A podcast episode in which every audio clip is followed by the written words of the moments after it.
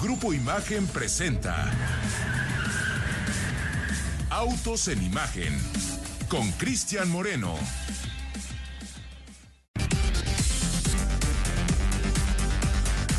Hola, buenas tardes, amigos de en Imagen. Ya son las 4:30 de la tarde. Es tiempo de hablar de autos, de coches, hoy de aviones, de barcos, de velas. Así es que es viernes y yo sé que aunque no es mi caso, a mucha gente le encanta el viernes. Es su día favorito, se ponen de buenas, se levantan de buen humor. Es más, hoy en la mañana tenía un enlace con una amiga y me dijo, Cris, me encanta escucharte. Y yo, ah, sí, ¿por? Porque ya sé que cuando te escucho es viernes. Colaboro con ella todos los viernes. Así es que a todos aquellos a los que les encanta el viernes, muchas, pero muchas gracias por estar el día de hoy escuchándonos a través de el autoestéreo, a través de su radio, de la televisión, 3.4 de televisión abierta, del internet, de su computadora. Muchas gracias a toda la gente que está hoy viernes aquí con nosotros. Y hay muchas, muchas cosas que les van a poner de buen humor. Quiero empezar con las efemérides porque ustedes bien saben que es un- una sección que me gusta mucho y que mucha gente agradece. ¿eh? Debo reconocer que hay muchas personas que de pronto este tipo de fechas en donde recordamos lo que ha pasado un día como hoy les vienen bien. Así es que ahí les va porque un 6 de octubre, pero de 2005 desembarcó en nuestro territorio con cinco agencias ubicadas en la Ciudad de México, Guadalajara y Monterrey, nada más y nada menos que la marca proveniente de Hiroshima, Mazda, quien con 260 empleados y un portafolio de productos en el que en aquel entonces apenas tenían un Mazda 3, un Mazda 5, un Mazda 6, comenzaban pues su historia en nuestro territorio. Cumple la mayoría de edad, ya le van a dar su credencial de lector a Mazda porque tiene 18 años en México. Y es una firma que obviamente tiene ahí cosas interesantes y muy relevantes que contar. En aquel entonces, pues seguramente no imaginaban que hacia el 2014, Pablo, y tú te acordarás muy bien de esa, de esa, de ese episodio, de esa etapa, de ese paso, porque en, en 2014 Mazda de México abrió operaciones en su planta ubicada en Salamanca, posteriormente conocida como Salamazda, allá en el estado de Guanajuato. Y pues obviamente hubo un cambio importante en esa región del Bajío, porque Mazda no llegó sola, llegó con un parque de proveedores, llegó prácticamente con todo el músculo y todo el torque de la cadena de suministro. Y obviamente cambió esta historia que les contaba que inició en 2005 con 260 empleados para de un plumazo incorporar a su nómina a 5.500 personas extra. Esta planta, aquí en nuestro territorio, es la más grande que hay fuera de Japón. Para Mazda no es poca cosa y no eligieron eh, de Tin Marín, ¿no? Obviamente tuvieron un proceso bastante, bastante minucioso de ver a dónde iban a poner sus inversiones. Actualmente, ¿qué producen ahí? Actualmente ahí se hace el Mazda 2, Pablito, uno, uno de tus favoritos, el Mazda 3, la CX30, este crossover que, que yo recomiendo ampliamente, y CX3, este chiquitín, que desmontaron la línea de producción justo de Japón, Pablo, para traérsela acá a Salamazda. Y interesante ver a dónde mandan autos. El propio Japón es un consumidor de los vehículos de Mazda.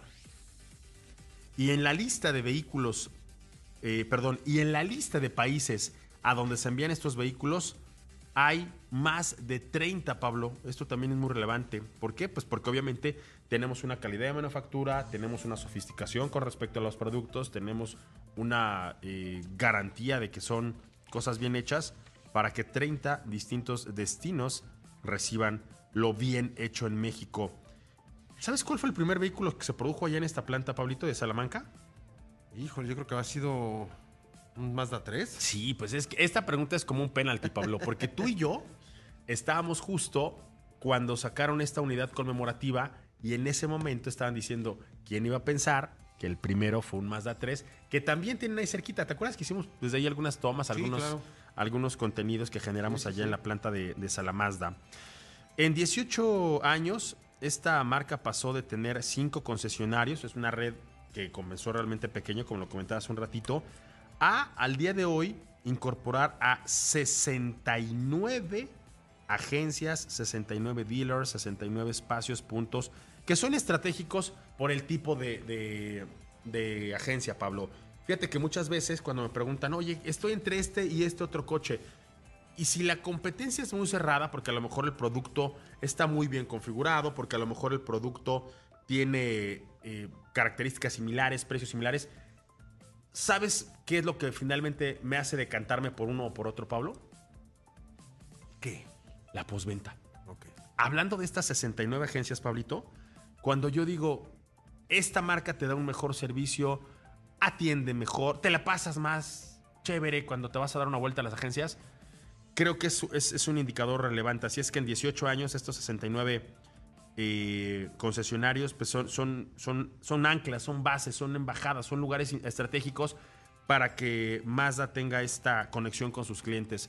Y creo yo, creo que yo como tú, Pablo, que hemos estado en muchos concesionarios, pero particularmente este que visitábamos mucho allá en la ciudad de Puebla, que estaba ubicado ahí en, en la avenida Cerdán, ¿no te pasaba que se- llegabas y se sentías que estabas como en tu casa? Sí, la ¿no? atención, El tiempo pasaba muy rápido. Se la pasaba uno bien ahí. Y gran parte de lo que hoy han podido desarrollar en estos concesionarios es que llegas, dejas tu coche ahí. ¿Cuánto te tardas tú en una juntita de estas que te encanta hacer todos los días, como por ahí de las 3 de la tarde, Pablo? Es una media horita, ¿no? Si te quedaras 10 minutos más, en 40 minutos, 45 minutos ya tendrías tu servicio hecho y han adecuado instalaciones para esto. Pero desde que entras me parece que la percepción es una muy agradable. Eh, en 2021, que es también una fecha importante, hace apenas un par de, a- un par de años, Mazda obtuvo por tercer año consecutivo los premios de satisfacción del cliente en el tema de los servicios a largo plazo. Este es un estudio muy, muy serio que se hace. Es un análisis integral de la experiencia que reciben los clientes, del servicio, y esto obviamente también pues es un tema de propietarios, ¿no? Estos eh, propietarios tienen eh, que pasar 12 años con su vehículo, Pablo, para entonces decir cómo te sientes con el coche, cómo te ha tratado, cómo te ha ido.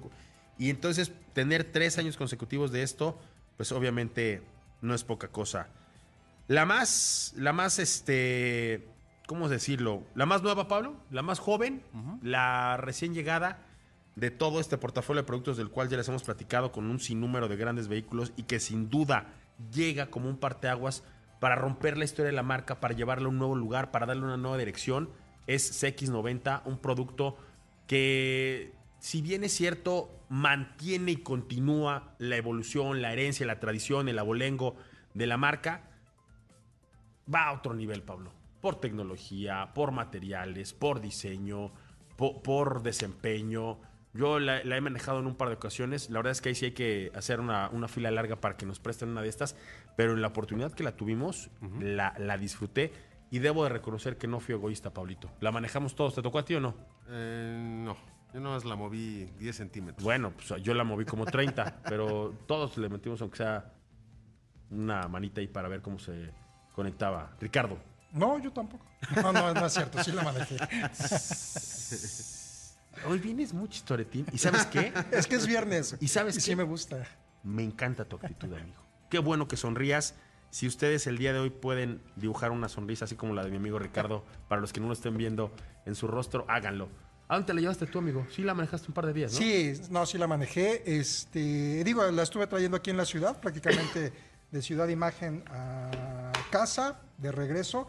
Y sí, coincido totalmente contigo. Ese, la experiencia de manejo a bordo de esta nueva CX90, sí, definitivamente va a llevar a Mazda pues, a nuevos rumbos, una nueva era. Y estoy seguro a, a mejores rumbos.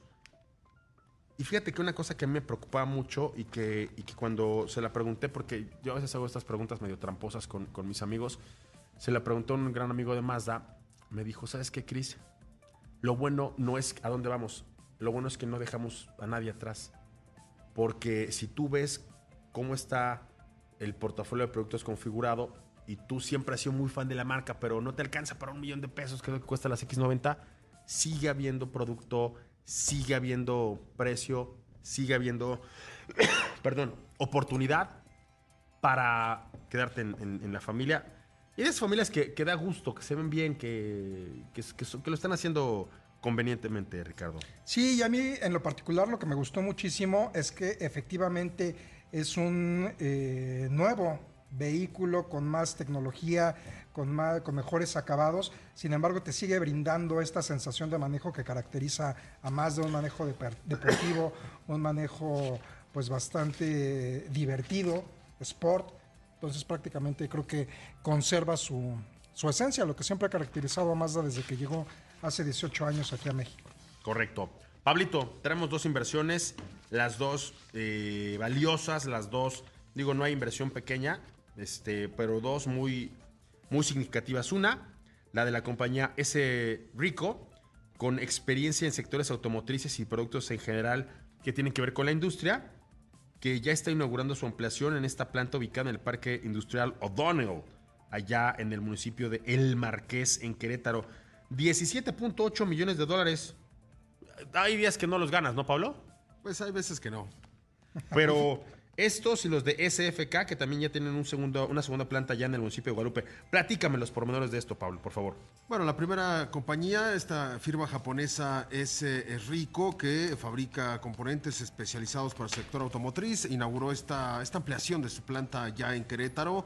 17.8 millones de dólares fueron necesarios para realizar esta eh, actividad y bueno pues eh, eh, el líder ¿no? de esta compañía el presidente de la, de la firma japonesa destacó que esta instalación se convertirá en un punto estratégico entre Norteamérica y Centroamérica eh, lo que va a fortalecer aún más la presencia global de la compañía. Por su parte, la empresa sueca SKF inauguró su segunda planta en el municipio de Guadalupe, esto Nuevo León, la cual generará 1.200 nuevos empleos y bueno, fue necesaria una inversión de 70 millones de dólares. Eh, y bueno, este tiene como objetivo reforzar su presencia en el sector automotriz, particularmente en los segmentos de vehículos comerciales y eléctricos. Esta nueva planta que abarca una superficie de 46 mil metros cuadrados, se centrará en el desarrollo y la fabricación de rodamientos eh, rígidos eh, de bolas para fabricantes de automóviles en América del Norte. También producirá rodamientos de rodillos eh, cónicos para clientes industriales, incluidos aquellos en el sector agrícola y en aplicaciones de vehículos eh, comerciales. 70 millones de dólares. El proyecto más ambicioso que tienen en esta corporación en SKF. El más ambicioso de, de esta región. Y obviamente pues, son los autos, ¿no? Los responsables de estas inversiones. Vamos a un corte, regresamos. Estás en Autos en Imagen. Misión Motor. Vamos a hablar de... ¿Con qué empezamos? Con las velas, Pablito están incorporando velas, ¿sí? Tal y como usted lo escuchó, no las de la ofrenda, velas estas que caracterizan a los barcos para eficientar, para optimizar, para hacer que la energía, que el combustible que demandan los barcos sea menos y aprovechar así la eh, energía renovable del viento, Pablo Alberto Monroy Castillo, así como antaño, así como las carabelas con las que llegaron a América los españoles, Pablo. Así es. Bueno, pues hay que, hay que poner sobre la mesa que eh, los automóviles y la industria automotriz en general pues reciben mucha atención en la lucha contra el cambio climático, sin embargo, pues no son el único grupo que necesita una reforma en materia de emisiones. Los barcos, incluidos los cargueros, así como líneas de cruceros, también son importantes fuentes de contaminación queman toneladas de combustibles fósiles para transportar mercancías y pasajeros por todo el mundo. Y bueno, pues existen ya posibles soluciones en camino y se está considerando la energía eólica como un método de propulsión libre de emisiones. Y las velas eh, pues han impulsado los barcos durante miles de años y una versión moderna podría ayudar a reducir justamente la dependencia de los combustibles fósiles. De hecho, ya una compañía eh, que se dedica al ramo de los alimentos, pues está utilizando un buque de carga propulsado por velas que reduce el consumo de combustible en 1.5 toneladas por día y el uso general hasta en un 30%.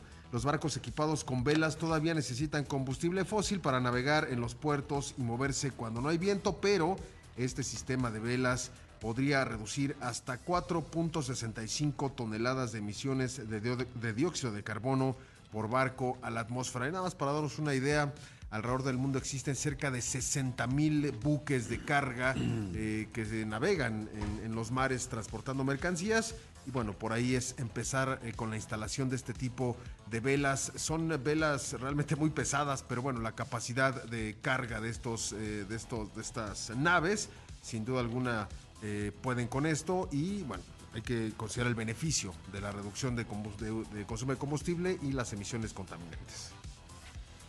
Pues bueno, ahí está.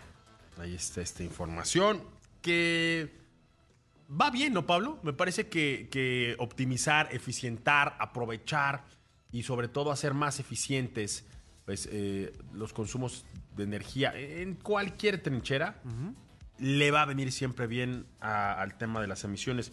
Aquí lo relevante y un poco, a ver, vamos a, a ser conscientes, porque esta cumbre que ustedes podrán ver a través de esta frecuencia el día 11, la cumbre imagen 23 BBVA Sostenibilidad presentado por Jack, tiene que ver con eso, Pablo, tiene que ver con qué estamos haciendo para que este planeta nos dure un poquito más y en mejores condiciones con el tema de lo que lo estamos echando a perder, a perder, con el tema de lo que lo estamos envenenando.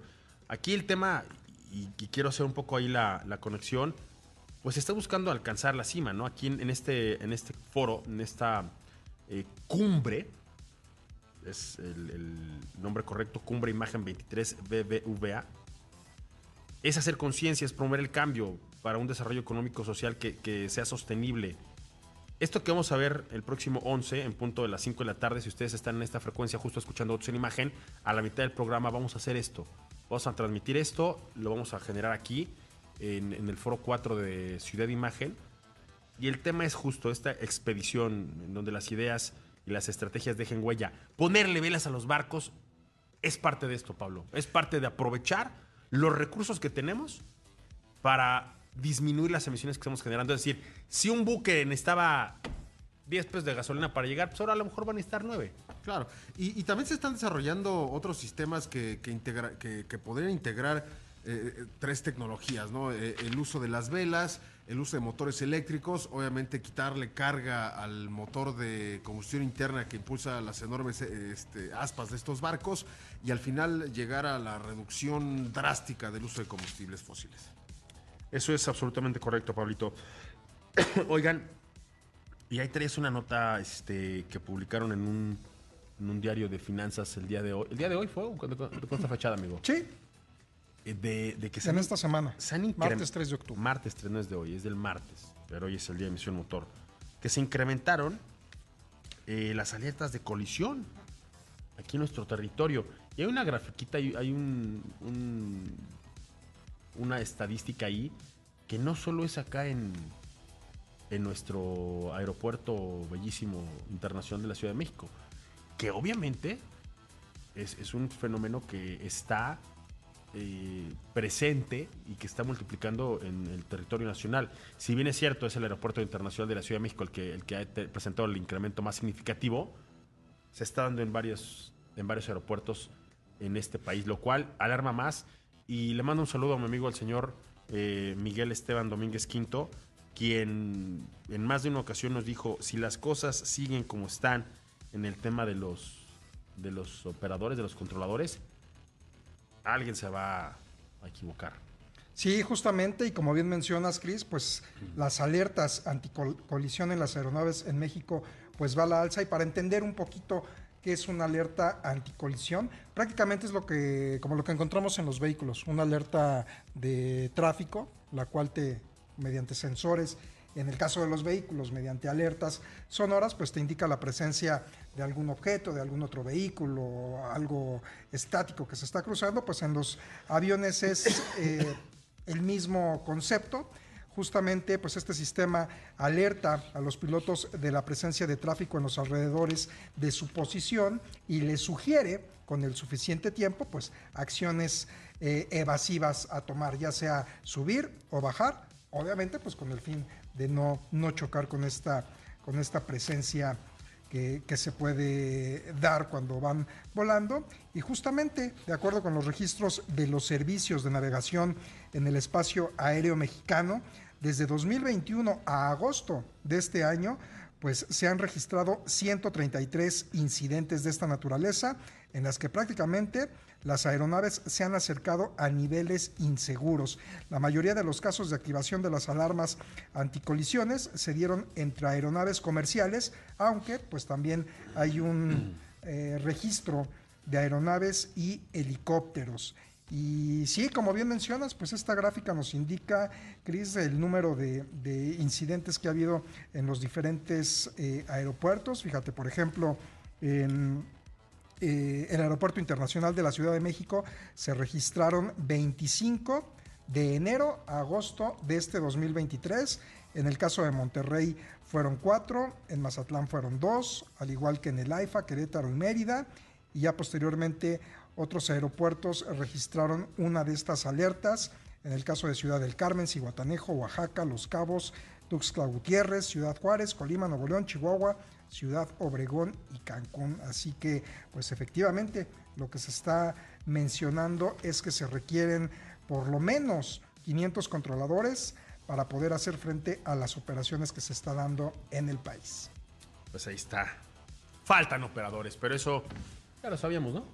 Operadores y sobre todo, pues operadores calificados con la suficiente experiencia, pues para hacer frente a este tipo de, de tráfico que se está dando en el espacio aéreo mexicano. Nada nuevo bajo el sol. Y a ver, esta nota de mexicana vamos un poquito a, a verla desde una óptica positiva. Este. El representante, el máximo representante de, del Poder Ejecutivo sale y dice que Mexicana de Aviación ya había comenzado con la venta de boletos. Esto no es cierto, hay que aclararlo. Tranquilos. Este, nos decían en la mañanera, ¿no? Ya se están vendiendo los boletos para la nueva línea de Mexicana, ya van a empezar otra vez a volar y a volar, y van a volar a Tulum, etcétera. Ya, vamos a.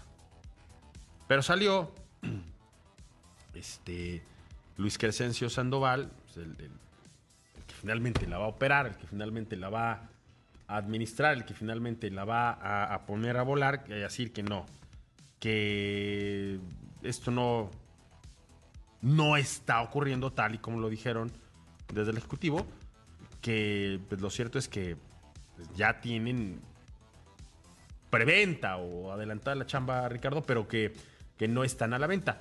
Lo interesante, más allá de que no se pongan de acuerdo este, los altos mandos de este país, es que ya se están vendiendo o ya están por venderse, en todo, en todo caso, como se dice correctamente, boletos y a buen precio, ¿no? Sí, justamente pues ya incluso está en funcionamiento la página oficial mexicana.gov.mx.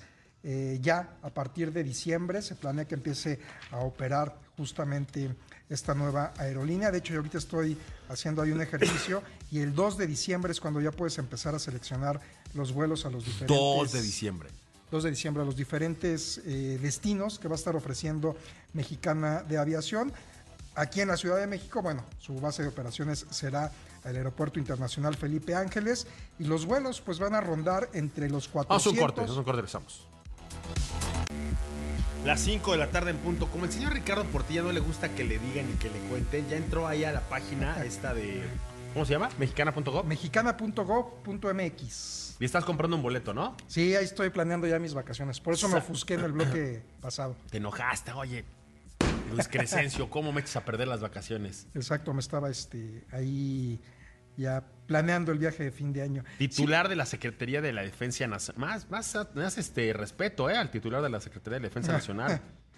Sí, pues justamente ya los, como te decía Cris, los precios rondan entre los 400 y 2.700 pesos. Ahorita estaba haciendo, por ejemplo, el ejercicio para irme de 2 de, del 2 de diciembre a, eh, al 12 y me sale en 1.247 pesos. Bueno, para empezar, no tienes vacaciones en esos días. Digo, este, es, es, un supositorio, ¿no? Ok. Este. ¿Y luego? Luego. ¿Mil pues, qué? Eh, 1247 ya con ¿Redondo? todo- con todo impuestos. Eh, ah, eso sí no lo sé. Le puse nada más México Cancún. Yo creo que no, más bien es. A ver, a ver. solo- hazme el ejercicio para, para irme a Acapulco, porque está bueno.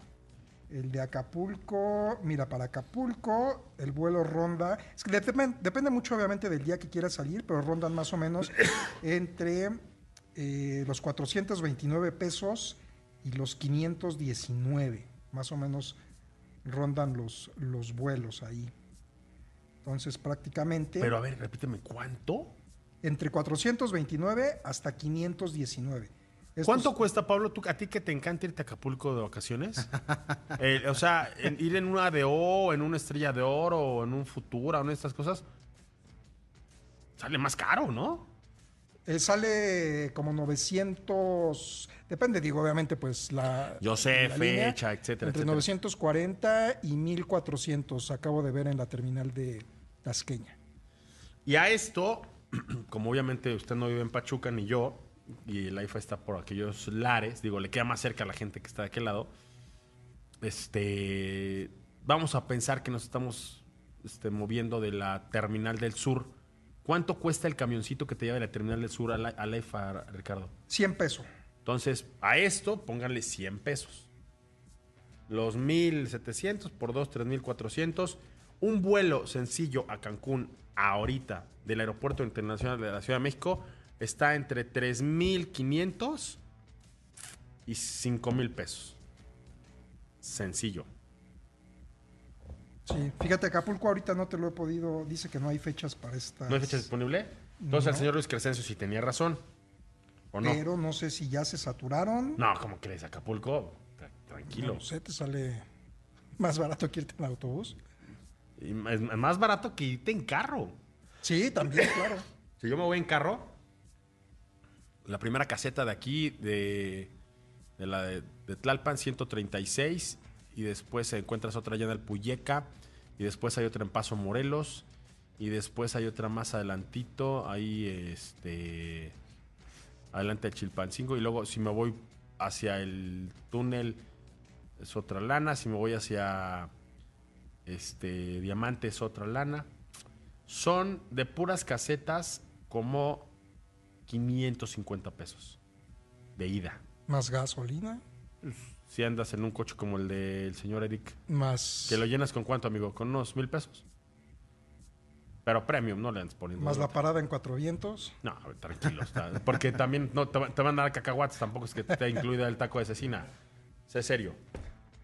Y bueno, prácticamente ya, este, te digo, va a entrar en funcionamiento en diciembre. También entre los beneficios que se están recalcando es que vas a poder llevar un equipaje de mano y artículos personales. ¿Cómo? ¿No te, 10 no te lo van a cobrar aparte? Gratis, bebidas de cortesía y por lanzamiento vas a poder escoger los asientos y documentar equipaje de 15 kilos sin costo extra y los adultos mayores con credencial del INAPAM vigente tendrán una tarifa preferente con 20% de descuento para, irte en un avión Boeing 737-800 de nueva Wow. generación.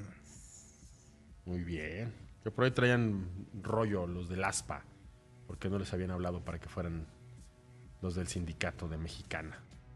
Yo me quedé con millas de Mexicana. Estaban en, en- en One World y me quedé con un boleto. Así que ya sabes, Cris, es... Voy a ir a reclamárselos a ver si me lo hacen válido. Oigan, me mandan saludos, dice Vic Mesa.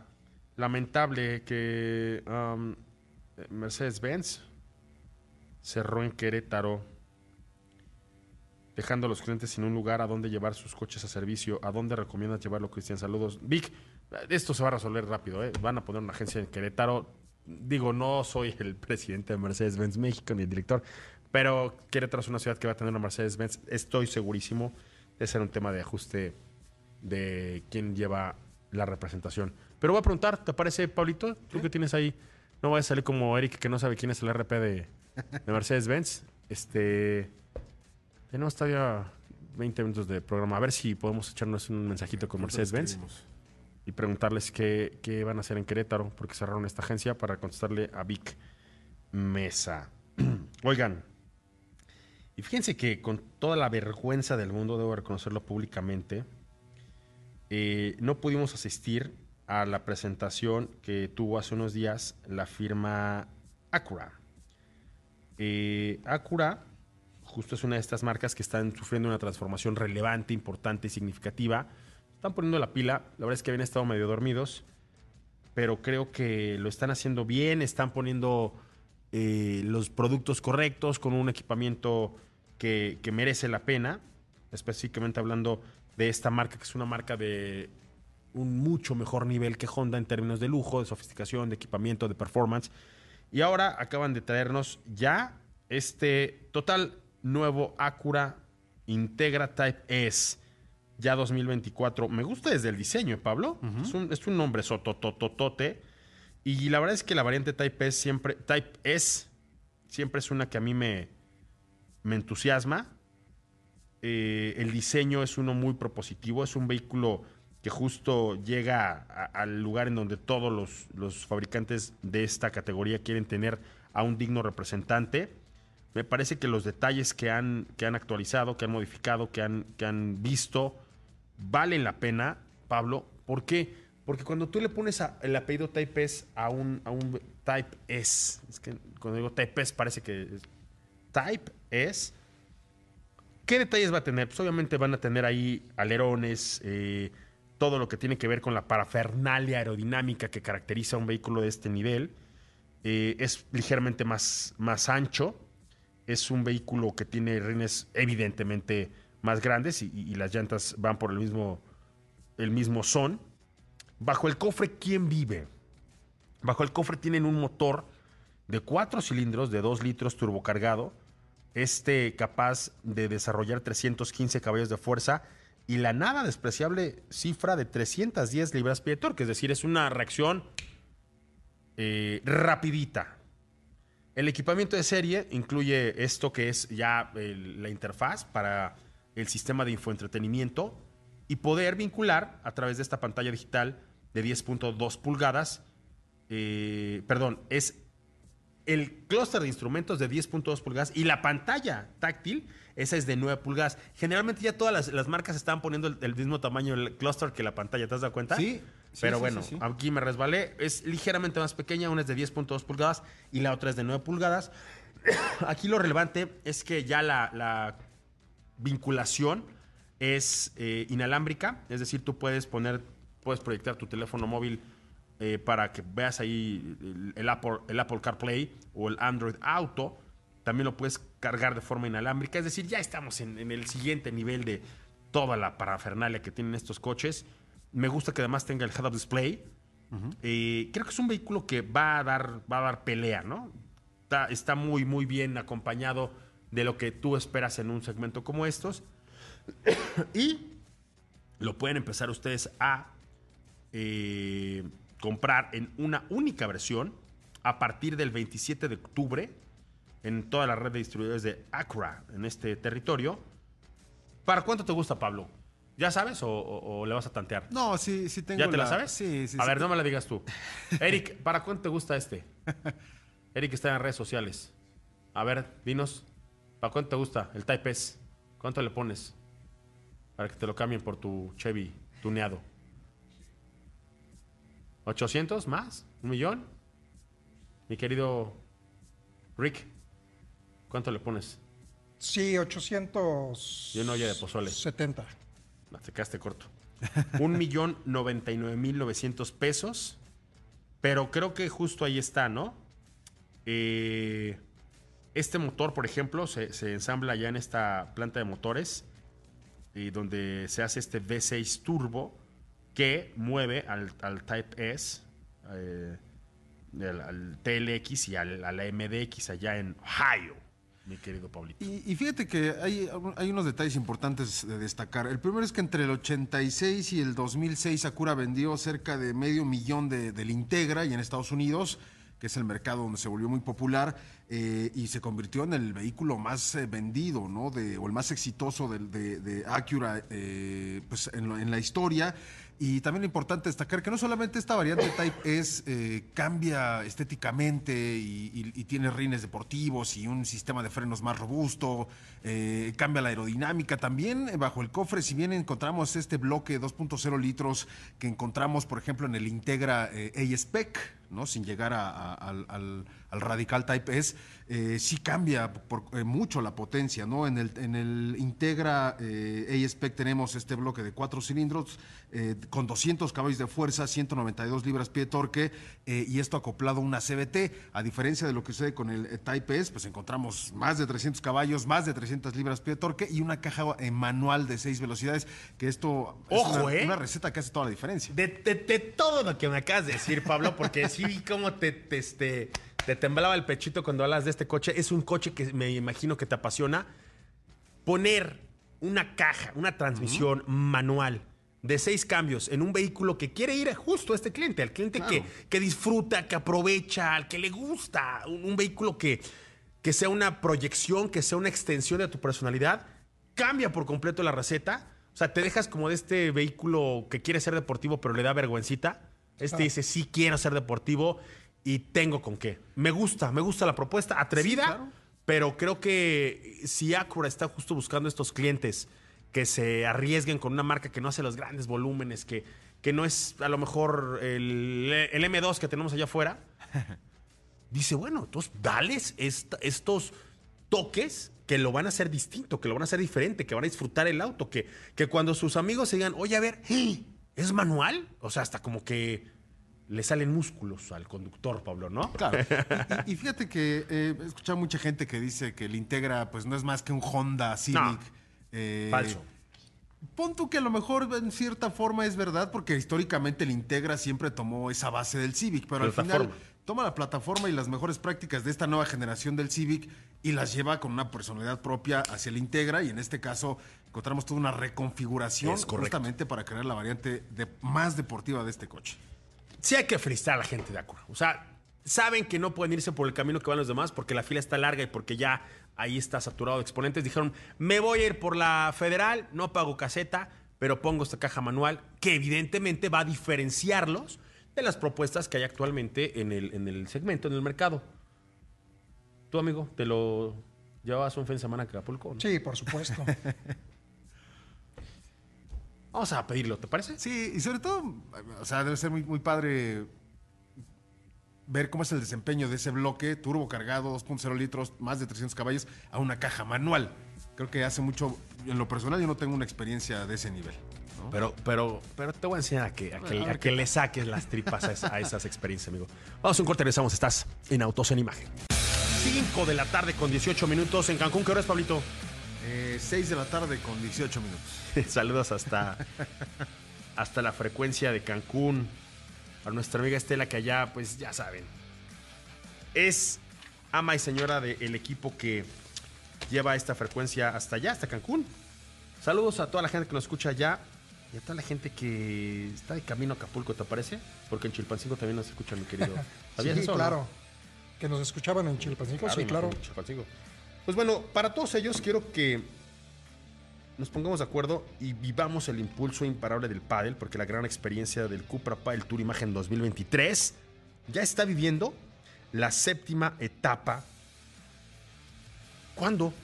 Pues desde ya, ¿no? Ya el club de 7-6 Pueblo Serena en la ciudad de Monterrey tiene obviamente a los mejores jugadores de las categorías amateur y open desde el 5, es decir, desde ayer y hasta el 8 de octubre. Vayan, disfrútenlo. Esta experiencia inigualable del Cupra para el Tour Imagen 2023. Saludos también a Imagen Monterrey.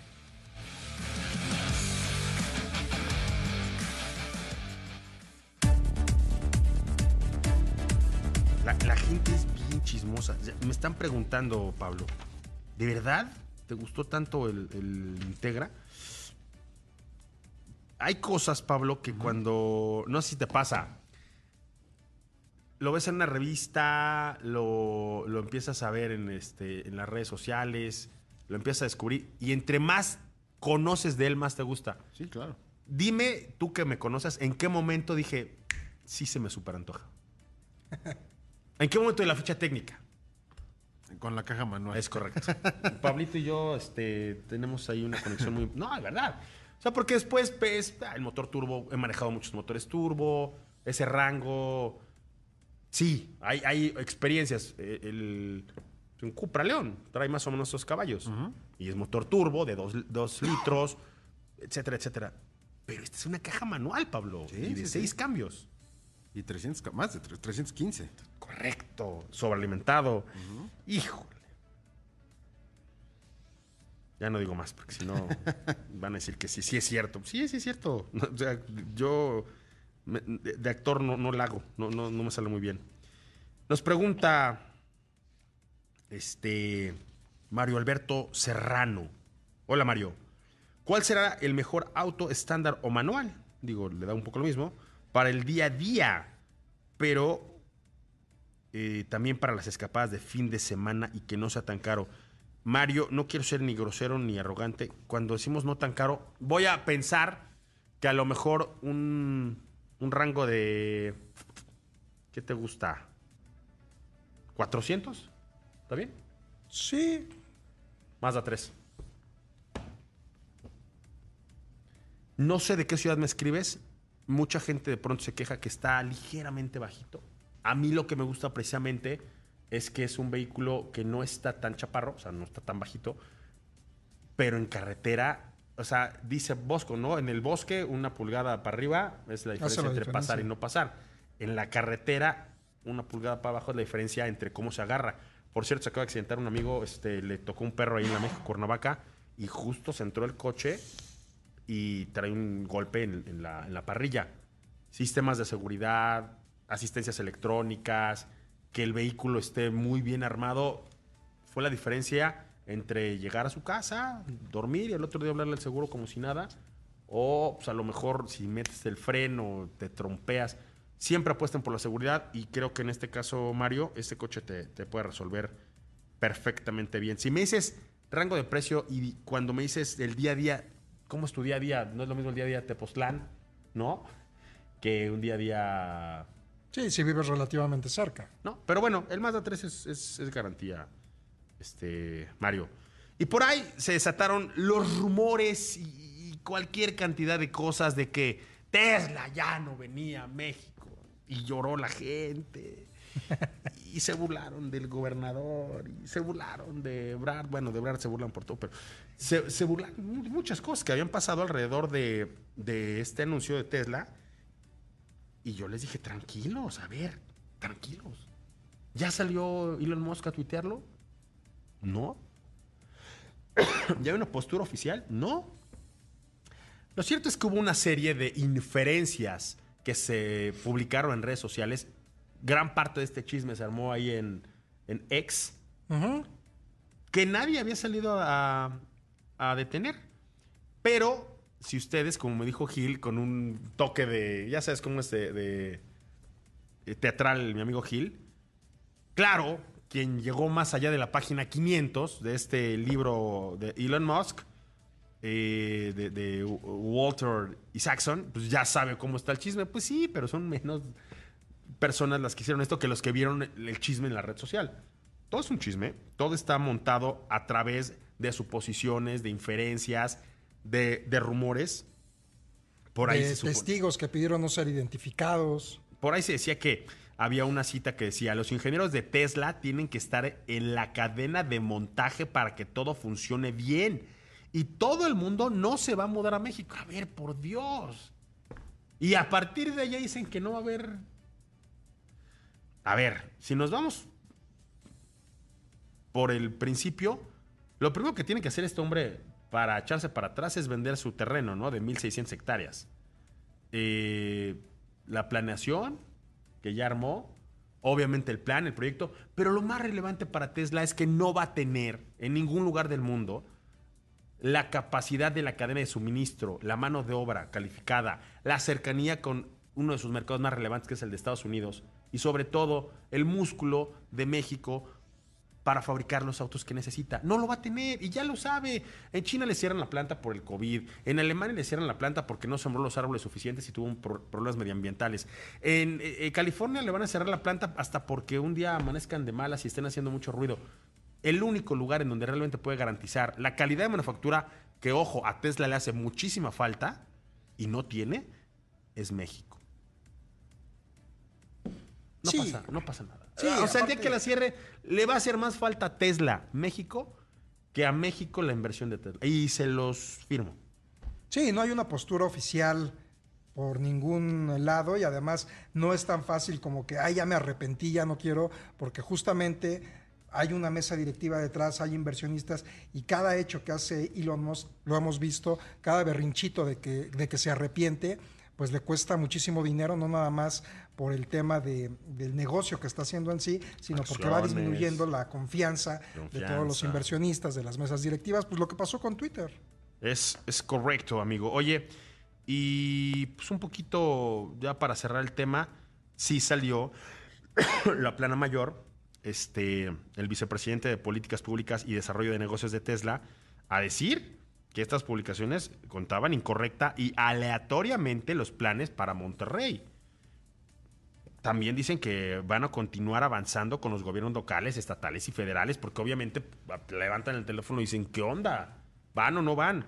Y obviamente Samuel García, que no podía este, hacerse a un lado de, de esta oportunidad, dijo, calma, el gobierno de Nuevo León tendrá todo listo para que Tesla pueda instalarse, porque ya están trabajando en una obra de infraestructura muy relevante, Pablo, para poderle dar cauce, seguimiento a, a todo el proyecto que ya tenían, ¿no? La declaración tal cual eh, es esta, ¿no?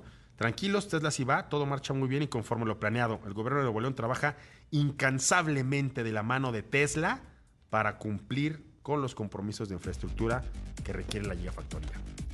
Se nos fue el tiempo, pero pues no le fue nada bien a Checo en la calificación. Recuerden que es un formato diferente al de Qatar. Están ya compitiendo ya en Qatar. Horarios distintos. Verstappen se quedó con la pole position y a Checo lo mandaron hasta la decimotercera. No pasó a Q3. Vamos a ver la carrera y a ver cómo le da el fin de semana el piloto mexicano. Pablito, nos vamos. Nos escuchamos mañana, señor Moreno. Ricardo, Cris, gracias, hasta mañana. a la producción, gracias. A Eric, muchas gracias. Yo soy Cristian Moreno, por ahí apagamos motores. Mañana en punto de la una de la tarde hasta entonces. Y si usted se la va a manejar, manos en el volante y no en la pantalla del celular. Hasta mañana. Grupo Imagen presentó Autos en Imagen con Cristian Moreno.